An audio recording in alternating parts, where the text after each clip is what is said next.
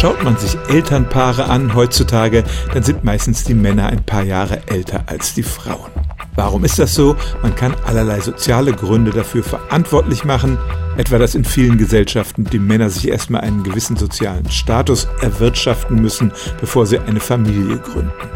Britische Forscher wollten ergründen, wie das denn in der Vergangenheit war, und sie haben eine ziemlich pfiffige Methode gefunden, das anhand des Erbguts moderner Menschen herauszufinden.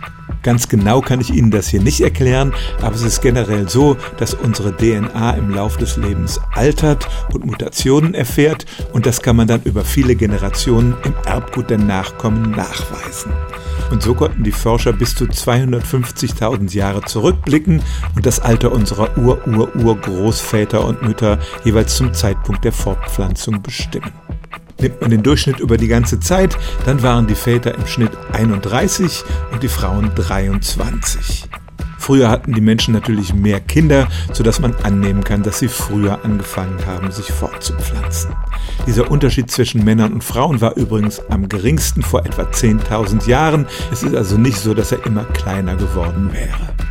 Generell waren die Unterschiede erstaunlich gering. Erst in allerjüngster Zeit hat es bei den Frauen einen Trend zu späterer Mutterschaft gegeben.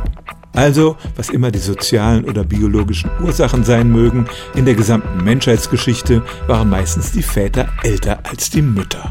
Stellen auch Sie Ihre alltäglichste Frage unter stimmtz.radio1.de.